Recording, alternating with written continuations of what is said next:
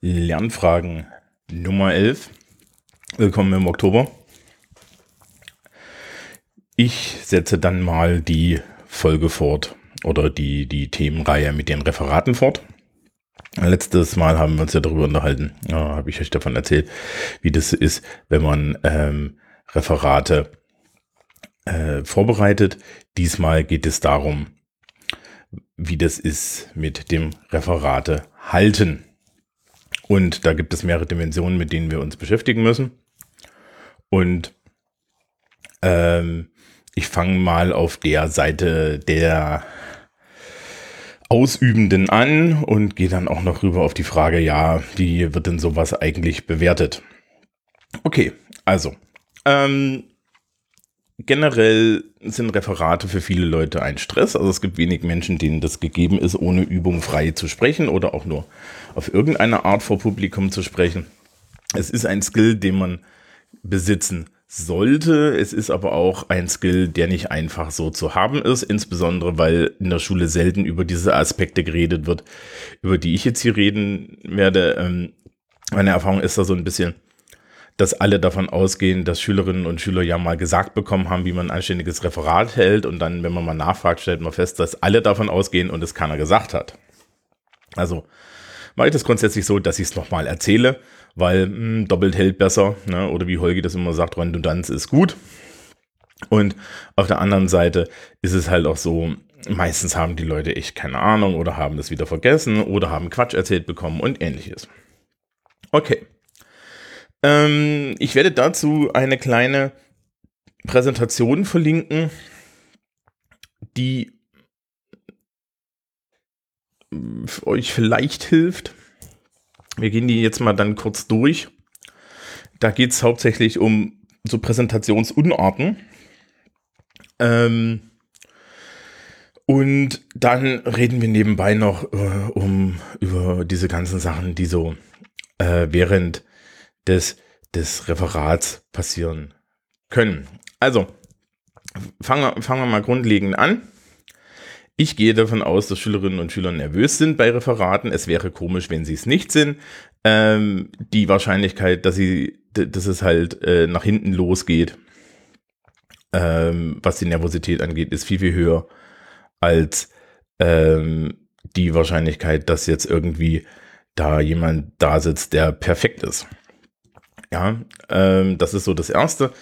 Die Nervosität kann man grundsätzlich nicht bekämpfen. Man kann so zwei Dinge tun. Man kann entweder damit mitlaufen oder man kann damit nicht mitlaufen. Und ich würde immer sagen, go with the flow. Ja, du, du kannst, denn, du kannst daran nichts ändern. Also warum nicht die Welle reiten?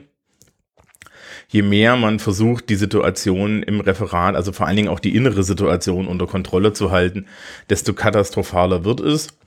Ähm, interessanterweise, das Publikum kriegt meistens die Nervosität entweder mit und erkennt sie an und findet es okay, oder aber das Publikum kriegt sie gar nicht erst mit. Ja, wir Lehrer, wir kriegen das mit, aber ähm, das spielt für mich jetzt in der Bewertung keine Rolle. Gut, ähm, ich glaube, wir fangen tatsächlich mal mit, mit, mit Präsentationsergonomik an und ähm, da kann ich dann relativ viel schon dran erklären. Und nebenbei kommen wir bestimmt schon an ein oder zwei anderen Sachen noch vorbei. Und dann ähm, gucken wir uns noch so ein bisschen an, wie das bewertet wird und so. Also los geht's. Präsentationsergonomik. Ähm, auf der Webseite steht die PDF-Version einer Präsentation von mir, die heißt How to Not to Do a Presentation, ne? Englischlehrerwitze. Und ähm, da gibt es ein paar didaktische Anweisungen zu für die Lehrkräfte, die das benutzen möchten. Ähm, man darf das benutzen. Es ist ein bisschen mein Humor, also das heißt, man muss das wollen. Ähm, es ist eine Keynote-Präsentation im Original. Wer die Originalpräsentation haben will, schreibt mir bitte ähm, irgendwie eine Mail oder schreibt mich auf, auf Twitter oder so an, dann kann er die gerne haben. Ihr könnt die auch gerne ändern. Ähm, wenn, wenn ich dieses Ding zeige, mache ich normalerweise am Anfang den Raum dunkel. Weil, wie man sieht, ist die Präsentation weiße Schrift auf schwarzem Hintergrund, also auf so einem Tafelhintergrund. Und Ähm, die zweite Folie fällt aber raus, weil die ist schwarze Schrift auf weißem Hintergrund. Und wenn man das in einem abgedunkelten Raum macht, jedenfalls funktioniert das bei uns in der Schule sehr super, brezelt man im Endeffekt den Schülern fast erstmal die Augen raus. Also äh, das ist echt sichtbar. Man kann, ja, ich gucke dann natürlich auch einen Raum bei. Ja, die Leute fangen alle automatisch an, die Augen zusammenzukneifen. Und dann stelle ich die Frage, wie denn das mit den Hintergründen ist. Ja. Ähm, früher stand da im Endeffekt, dass weiße Schrift auf dunklem Hintergrund immer gut ist. Mittlerweile steht das dann nicht mehr. Aus guten Gründen. Eine Freundin von mir ist äh, Physikerin und die sagte, ja, das ist ja schön, dass du das erzählst. Bei uns in der wissenschaftlichen Physik, ja, also so, so auf den ganzen Konferenzen, wir machen alles mit, mit dunkler Schrift auf weißem Hintergrund. Und dann haben wir uns beide gefragt, warum wir denn so unterschiedliche Ansichten haben. Und es stellte sich heraus, es hängt mit der Beleuchtung zusammen. Ja, also die Naturwissenschaftler machen nämlich normalerweise ihre Präsentationen in hellen Räumen, weil da möchten Leute mitschreiben und so weiter und so fort. Ähm, während der Nerd, ne, dann guckt man mal so beim, beim, beim Chaos Communication Kongress und so, der hat sehr oft äh, zwar eine beleuchtete Bühne, aber einen dunklen Raum. Und in dem dunklen Raum möchtest du eigentlich helle Schrift auf dunklem Hintergrund haben. Wobei immer gilt, die krass Kontraste, also weiß auf schwarz, schwarz auf weiß, willst du nie. Sondern man möchte eigentlich, äh, wie ich das hier habe, so irgendwie weiß auf grau oder man möchte dunkelblau auf einem, auf einem gelb. Ja, helle, grelle Farben gehen gar nicht, aber zu Farben kommen wir gleich. Ähm, also solche Sachen. Das heißt also, wenn, man, man, man möchte bitte mal sich beim Referat überlegen, in welcher Lichtsituation machst du das. Was ich dann bei dem Vortrag mache, ist, ich mache halt die Blenden in der Klasse wieder auf, weil ich habe die vorher zugemacht, extra für diesen Vortrag. Wenn ich die aufmache, dann stellt man fest, dass diese Folie mit, dem, mit der schwarzen Schrift auf weißem Hintergrund auf einmal gar nicht mehr so krass und grell ist, sondern auf einmal besser lesbar ist. Also es hängt wirklich direkt mit den, mit den Außenumgebungen zusammen und den Gedanken sollten sich Schülerinnen und Schüler machen und in 95% der Fälle kommen die dann auf den Trichter, dass sie eigentlich ähm, dunkle Schrift auf hellem Grund haben möchten, weil nämlich sie die, den Raum nicht abdunkeln. Ja, jetzt sind wir, wir kommen wir jetzt in Winter. Also das heißt, wenn ich weiß, ich habe in der ersten, zweiten Stunde irgendwie im Dezember, Januar mein Referat, ähm, kann, könnte ich mir überlegen, ich mache es hell auf dunkel. Dann ist aber wieder der Witz, im Raum ist das Raumlicht an und keiner der Schülerinnen und Schüler hat jetzt Bock, ähm, das Raumlicht auszumachen, um irgendwie so eine schummrige Atmosphäre eines Kinosaals herzukriegen. Das ist auch negativ zu sehen aus der Sicht, dass dann die Lehrkraft gerne eigentlich den Referenten oder die Referentin sehen möchte. Also gut, das heißt, wir haben hier schon mal die Sache, dass ähm, der Hintergrund direkt abhängig ist von der Raumfarbe und dass im Endeffekt so ein dunkelblau auf einem hellen Gelb eigentlich eine gute Wahl ist, ja. Ich habe schon andere Sachen gesehen, irgendwie grau auf rot gibt es da so bei PowerPoint. PowerPoint hat so und so die Tendenz dazu, sehr hässliche Farbkombinationen zusammenzutun. Ähm, man wundert sich dann doch sehr. Äh, Schriftgrößen und so, da kommen wir auch nochmal drauf, sind da auch immer sehr spannend. Ähm, so und so ist PowerPoint, naja, zwar die zweitbeste Wahl für ein Präsentationsprogramm, aber ähm, trotzdem an vielen Stellen noch scheußlich. Richtig scheußlich ist erstaunlicherweise äh, Open und LibreOffice Impress. Da muss man sehr viel Arbeit investi investieren und das hat keinen Moderatorenbildschirm. Moderatorenbildschirme sind toll. Ähm, und dann gibt ja noch solche Sachen wie Prezi und so. Bei Prezi muss man sehr aufpassen. Gerade wenn Schülerinnen und Schüler Prezi verwenden, kriegen danach Leute Schleudertraumata oder müssen sich übergeben, weil dann doch zu viel Motion drin ist. Und generell muss man auch mal die Frage stellen, an, an welcher Stelle es eigentlich zeitgemäß ist, Präsentationssoftware im Netz mit Flash laufen zu haben, ja. Ich habe das ein oder zweimal ausprobiert und auch die Arbeit, die da dahinter steht, ist viel zu groß. Okay. Wir gehen, wir, wir gehen weiter und bleiben ein bisschen bei Farben. Ähm, eine klassische Frage, die ich jedes Jahr am Anfang des Schuljahres stelle und manchmal, dieses Jahr hatte ich das Gefühl, ich habe es einmal zu oft gestellt, ähm, ist, ob jemand im Raum irgendeine Art von Farbschwäche hat. Und dieses Jahr hat, glaube ich, fast in jeder Klasse irgendjemand gesagt, ja, also ich habe ein bisschen Rot-Grün. So, dass, wenn, wenn Leute sagen, sie haben Rot-Grün-Schwächen, heißt das für die Lehrkraft nicht nur, dass sie im Endeffekt Rot und Grün an der Tafel als, als Oppositionsfarben vergessen kann und damit Ampelfarben vergessen kann, sondern auch, ähm, dass wir das nicht in unsere Präsentationen einbauen. Und da sollte man im Endeffekt vorauseilend sein. Ja, das heißt also wirklich Rot-Grün äh, Gegensätze, Plus-Minus-Gegensätze sind total blöd damit zu machen, weil es halt Menschen gibt, die diese Farbschwäche haben. Auf allen anderen Dingen gibt es bei weitem nicht so hohe Anzahlen von Farbschwächen. Das heißt, man kann davon ausgehen, dass es äh, halbwegs okay ist, andere Farben zu benutzen oder aber irgendwelche äh, Mischungen. Ja, also irgendwie lila, lila zu gelb oder lauter solche Sachen. Das ist alles viel, viel besser erkennbar. Generell so und so, ähm, so richtig Farben zur, äh, zur Hervorhebung, vor allen Dingen Farben, die keinen Sinn haben, sind schwierig. Ja, also man, man sollte es lassen, es, es, sieht, es sieht halt peinlich aus. Ähm, die nächsten Folien sind so ein bisschen praktisch, da sind ganz viele Animationen drin. Animationen werden gerne verwendet von Schülerinnen und Schülern, damit die Präsentation gut aussieht. Es gibt da draußen diese, diese erlernte Strategie des ähm, eine, eine tolle Präsentation einen beschissenen Vortrag rettet. Mitnichten tut es das. Und man muss sich die Frage stellen, wie viel Energie man investiert. Und dann würde ich sagen, keine. Ja, also lasst die ganzen Animationen weg. Die sind ähm, blöde. Ähm, die, die Folie sagt selber, das muss didaktisch sinnvoll sein und da muss ich dann halt immer die Frage stellen, ja, hat es das jetzt gebraucht? Und nachdem die Antwort auf diese Frage in 99% der Fälle Nein ist, ja, kann ich es halt äh, lassen. Es gibt hin und wieder Animationen, die verwende ich auch als Lehrer, um im Endeffekt die Leute wieder zurück zur Präsentation zu kriegen. Aber pff, das ist alles Show, das brauchen wir überhaupt nicht. Und Animationen machen einen auch das Leben schwer, wenn es dann um den Ablauf des Vortrags geht, denn Animationen laufen in einer festen Zeit ab. Und das kann bedeuten, dass ich mich da schön zum Opfer meiner eigenen äh, Animation mache, weil ich die Zeiten nicht mehr unter Kontrolle habe. Die, die nächste Folie zeigt ein Klassiker. Ähm, es gibt Leute, die klatschen unheimlich viel Text auf, den, äh, auf die Folie. Es gibt Leute, die kopieren einfach Textbausteine in größerer Menge aus der Wikipedia raus und kopieren die da einfach rein. Und dann ist das auch alles klein und zusammengebatscht und, und so weiter auf der Folie. Ähm, das hilft gar nicht. Ich bin leicht kurzsichtig und meine Ansage ist, ich werde nicht anfangen, eine Brille aufzuziehen, nur weil ich mal in der letzten Reihe sitze. Das heißt, wenn die Schrift nicht groß genug ist, dass ich sie lesen kann, wenn die Kontraste mies sind, dann ist die Präsentation eher zweifelhaft. Ja, weil man muss mich dann halt eben erreichen und ich warne da die Schülerschaft auch vorne, vorne raus, dass das genau so ist. Und komischerweise fruchtet das.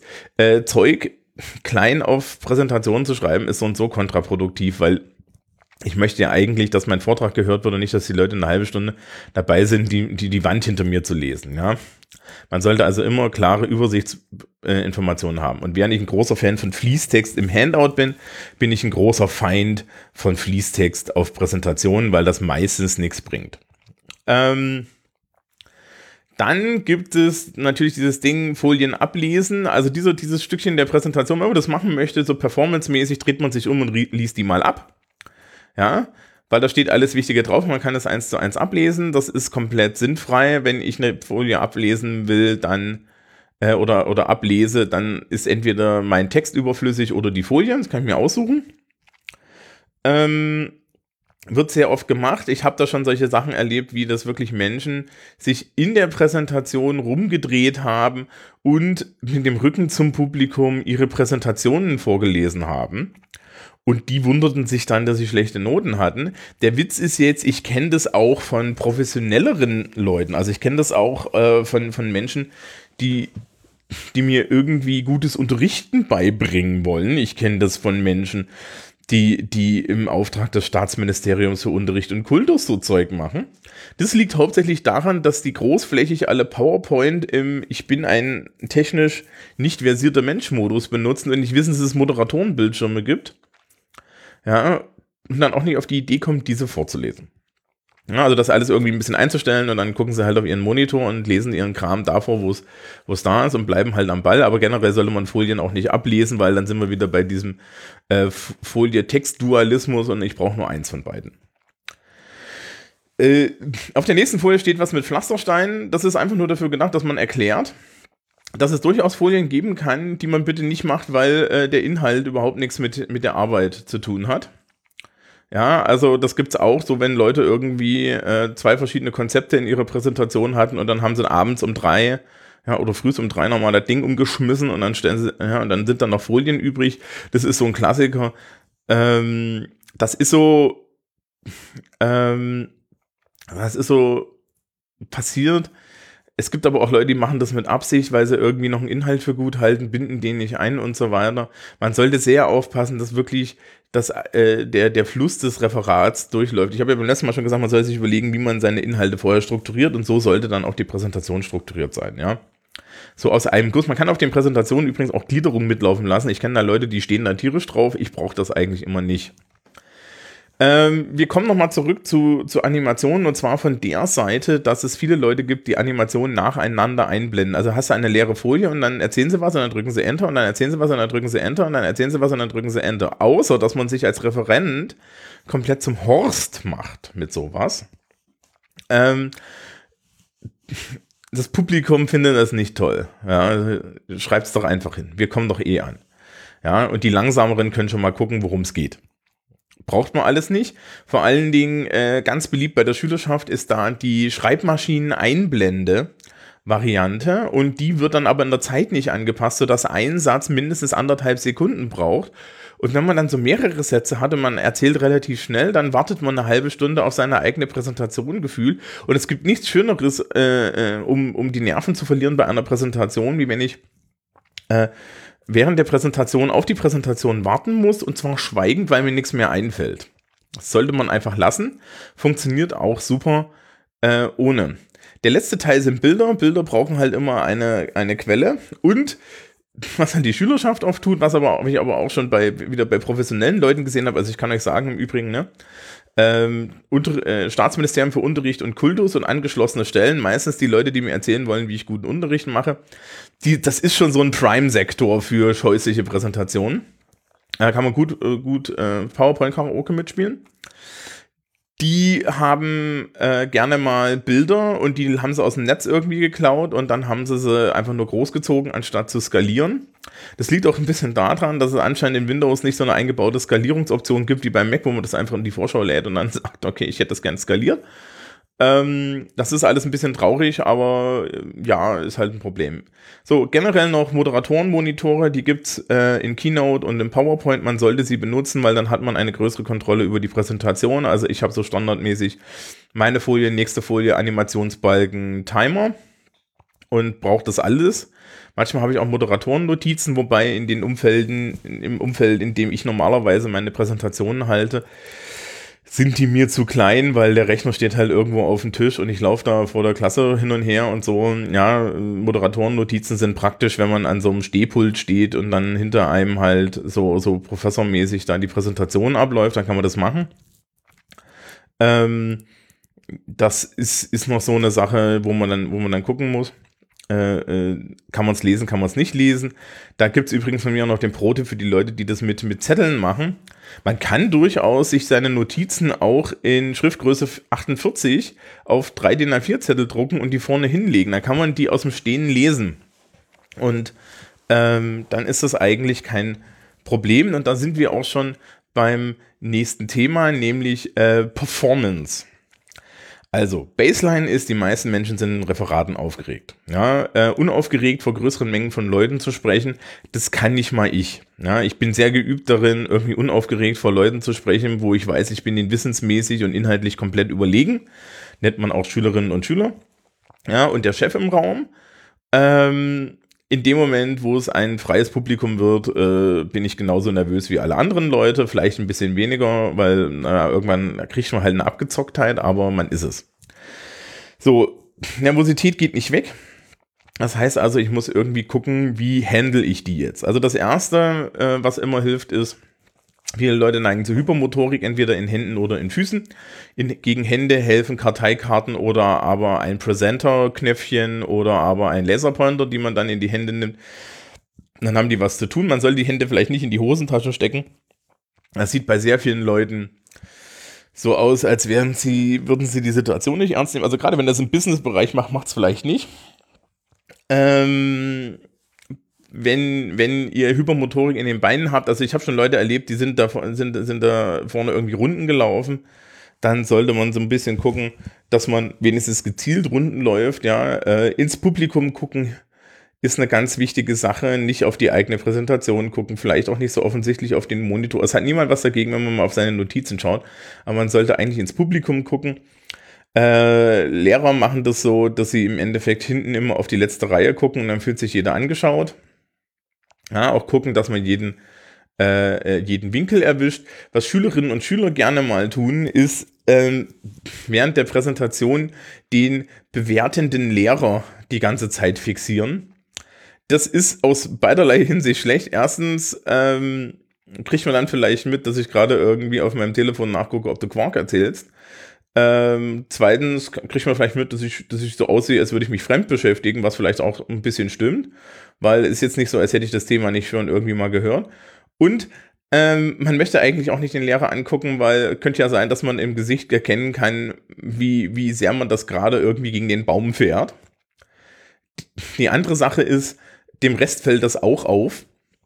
Und dann denken die sich, warum sind sie denn da? Also man hält das Referat für die ganze Klasse und für die ganze Gruppe und nicht, und nicht für die Lehrkraft alleine. Und man möchte, wie gesagt, die Lehrkraft nicht unbedingt angucken, weil er kann ernsthaft nervös machen.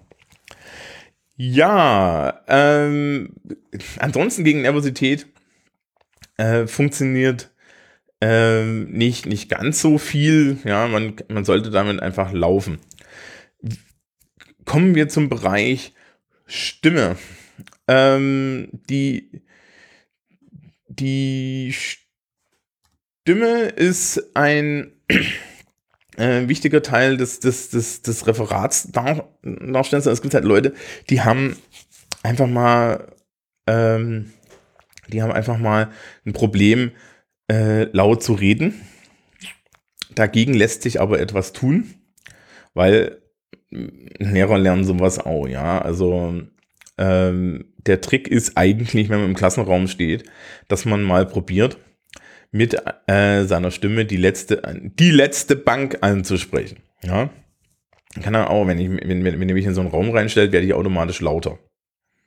Ja, also ich merke das auch am Anfang des Schuljahres, dass ich dann irgendwie erstmal eine oder zwei Wochen lang eher das am Halse habe, weil ich viel laut rede.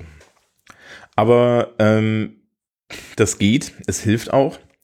So kleine Mäuschennummern funktionieren halt tatsächlich einfach aus Akustikgründen nicht. Ähm, es gibt auch Gründe, warum Lehrkräfte bei, bei so, so Präsentationen hinten sitzen, um genau sowas dann auch irgendwie zu testen. Und es ist ein Teil der Performance und es gehört nun mal dazu. Man muss jetzt nicht brüllen oder ähnliches, man muss auch nicht unbedingt ein, ein totaler Star sein, aber man sollte auf jeden Fall ähm, gucken, dass man verstanden wird. Generell ist auch immer wichtig, spreche ich mein, wie spreche ich mein Publikum an, arbeite ich mit dem Publikum zusammen. Wir haben eine gute Tradition bei uns in den Fachreferaten, dass die Schülerinnen und Schüler die, die, die anderen Schüler einbinden. Das finde ich grundsätzlich beim Fachreferat gut. Ähm, das Fachreferat hat aber auch eine dafür angemessene Länge. Längenmäßig muss man mal sagen, Lehrer sagen immer ein 5-Minuten-Referat ähm, und, und über- und unterschätzen dann die Zeit. Also die Schüler ja, unterschätzen dann gerne mal, äh, was fünf Minuten sind und ähm, sind dann nach zweien fertig oder überschätzen es gnadenlos und sind nach einer Viertelstunde fertig und es ist generell sehr schwierig, dass die Leute irgendwie das Timing drauf kriegen. Das lernt man dann auch langsam. Also so, ja, Lehrkräfte haben ja die, die 45 Minuten Abschnitte eigentlich im Urin. Irgendwann, also mir geht das so, ich weiß halt, dass irgendwie aus dem Gefühl raus, wo, wo, wo jetzt eigentlich hier so das Stundenende kommen müsste. Und äh, das ist halt etwas, das man wirklich üben muss. Äh, wie gesagt, das Publikum einzubinden ist super, auch äh, Handouts zu haben, wo äh, mal, mal Dinge fehlen, wo das Publikum irgendwie Sachen eintragen muss, das ist vollkommen okay. Ja, dann können wir eigentlich schon zur Bewertung kommen.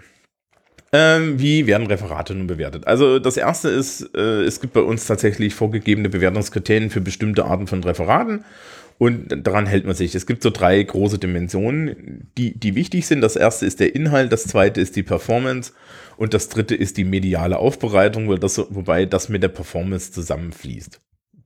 Bei mir gilt im Endeffekt, wenn der Inhalt Käse ist, ja, wird es halt nicht mehr schön und dann wird es auch maximal ein Vierer. Ja, also wenn ich falsche Sachen schön darbiete, dann ist das ausreichend. Und das ist eigentlich noch sehr nett, weil eigentlich könnte man sich auf den Standpunkt stellen, wenn ich falsche Sachen auf irgendeiner Art darbiete, dann kann das nur eine mangelhafte Leistung sein. So. Hm, das heißt, der Teil muss stimmen.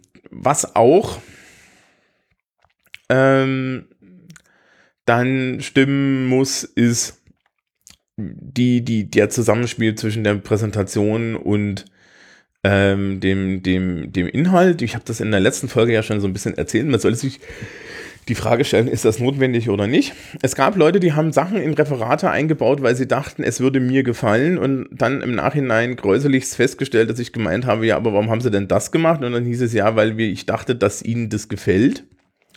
Und dann habe ich gesagt, ja, sehen Sie, und deswegen haben Sie jetzt keine 15 Punkte mehr, weil wenn Sie das gelassen hätten, dann wären es 15 gewesen. Stattdessen habe ich mich gefragt, was das am Ende soll.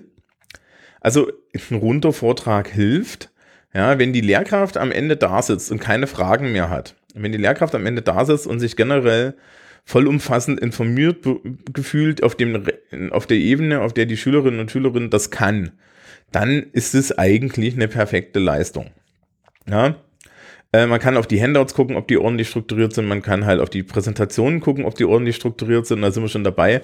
Äh, wenn, ich, wenn ich keine Präsentation mache, gibt es da draußen zwei, äh, gibt es da draußen so zwei äh, Gruppen von Lehrkräften. Die eine Gruppe möchte immer eine Präsentation implizit haben und zieht dir Punkte ab, wenn du keine hast. Schönen Gruß an die Kollegen. Was tut ihr da? Ich sage dann an der Stelle lieber, wenn es keine Präsentation gibt, dann gibt es halt keine Präsentation. Ich empfehle Schülerinnen und Schülern bei Referaten unter 15 Minuten auch grundsätzlich auf Präsentationen zu verzichten, ja, sondern zu sagen, okay, äh, das geht halt hier ohne PowerPoint. Ja, wenn ich ein paar wichtige Dinge habe, dann kann ich die ja auch unter die Dokumentenkamera legen. Ich habe einen Händer und ich habe meine Stimme. Go. Es gibt nämlich keinen Grund für eine Präsentation an vielen Stellen und es gibt auch keinen Grund irgendwie jetzt immer alles an die Wand zu werfen. Und das macht das Referat nicht besser, weil am Ende ist die Person, wie sie verbal den Inhalt verbreitet, wichtig und nicht irgendwie, ähm, dass sie drei Stunden dabei war, sich bei PowerPoint irgendwelchen Käse zusammenzuklicken. Ja, das ist aus meiner Sicht auch nicht wirklich eine Leistung. Ja, ich weiß auch nicht, wer das für eine Leistung hält, also irgendwelche Unternehmensberater. Ja, die halten das ja aber auch für eine Begründung ihres Berufs. Gut.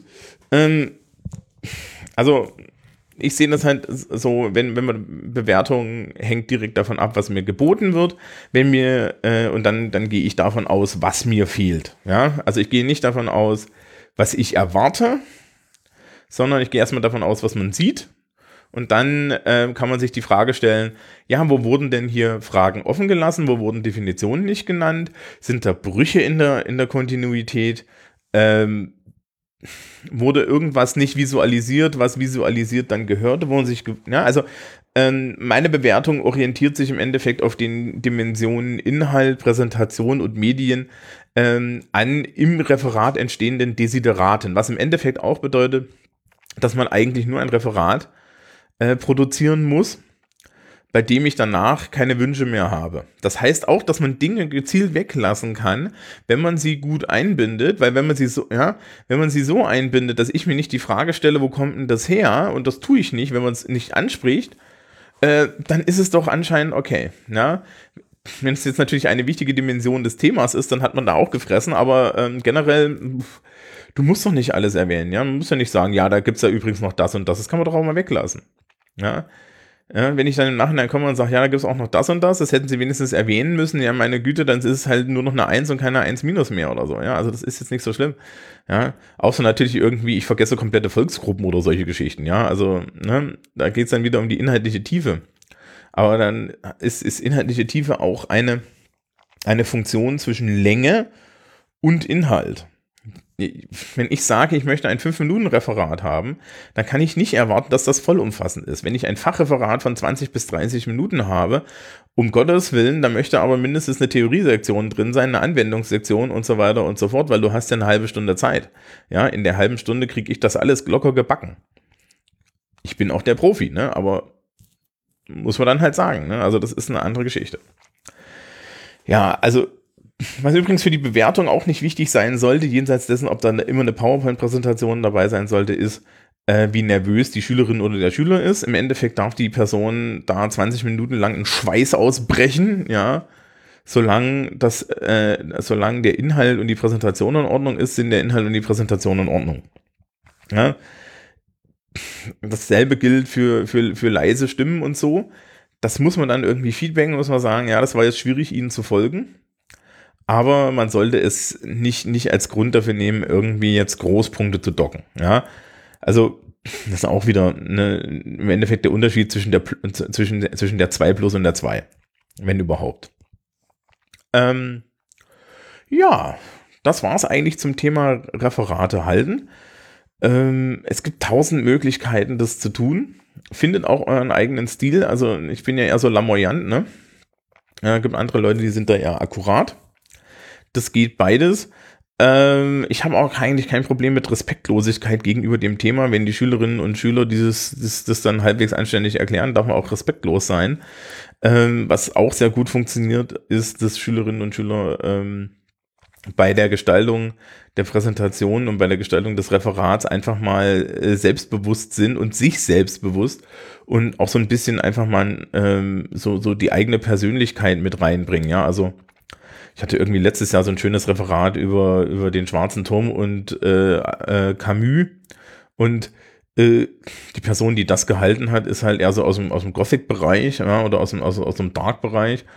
Und ja, da war halt die Präsentation im, im Endeffekt auch entsprechend. Und ähm, wir, die, ja, der wurde die erste Slide angezeigt und einmal der, der, der komplette Raum war schon leicht amüsiert. Und damit habe ich das Publikum mehr gefangen, als wenn ich irgendwie versuche, jemand zu sein, der ich nicht bin. Also Authentizität hilft hier auch. Okay. Und das war's mit Lernfragen für den Oktober. Ähm, ich habe noch keine Ahnung, was wir im November machen. Ich freue mich immer noch darauf, dass mir vielleicht irgendjemand Zeug schickt, das ich mir mal angucken kann. Ansonsten sprechen wir vielleicht mal über. Ähm, ja, ich hatte eigentlich irgendwann mal versprochen noch, dass wir uns um Seminararbeiten kümmern und sowas. Das ist jetzt vielleicht auch wieder aktuell. Ähm, mal gucken. Ja, Lernstrategien kommen jetzt doch nochmal vermehrt. Ähm, Wer jetzt also irgendwie Texte oder Dinge hat, die er sie vorbereiten muss, es geht jetzt auch die Uni wieder los, darf mir die immer noch at Fragen, äh, zu, zu fragen at lernfragen.org schicken. Und ansonsten ja, wünsche ich euch einen schönen Oktober. Der Herbst hat ja angefangen. Ähm, ja, und das heißt also, man kann jetzt wieder in Ruhe daheim sitzen und lernen. Tschüss.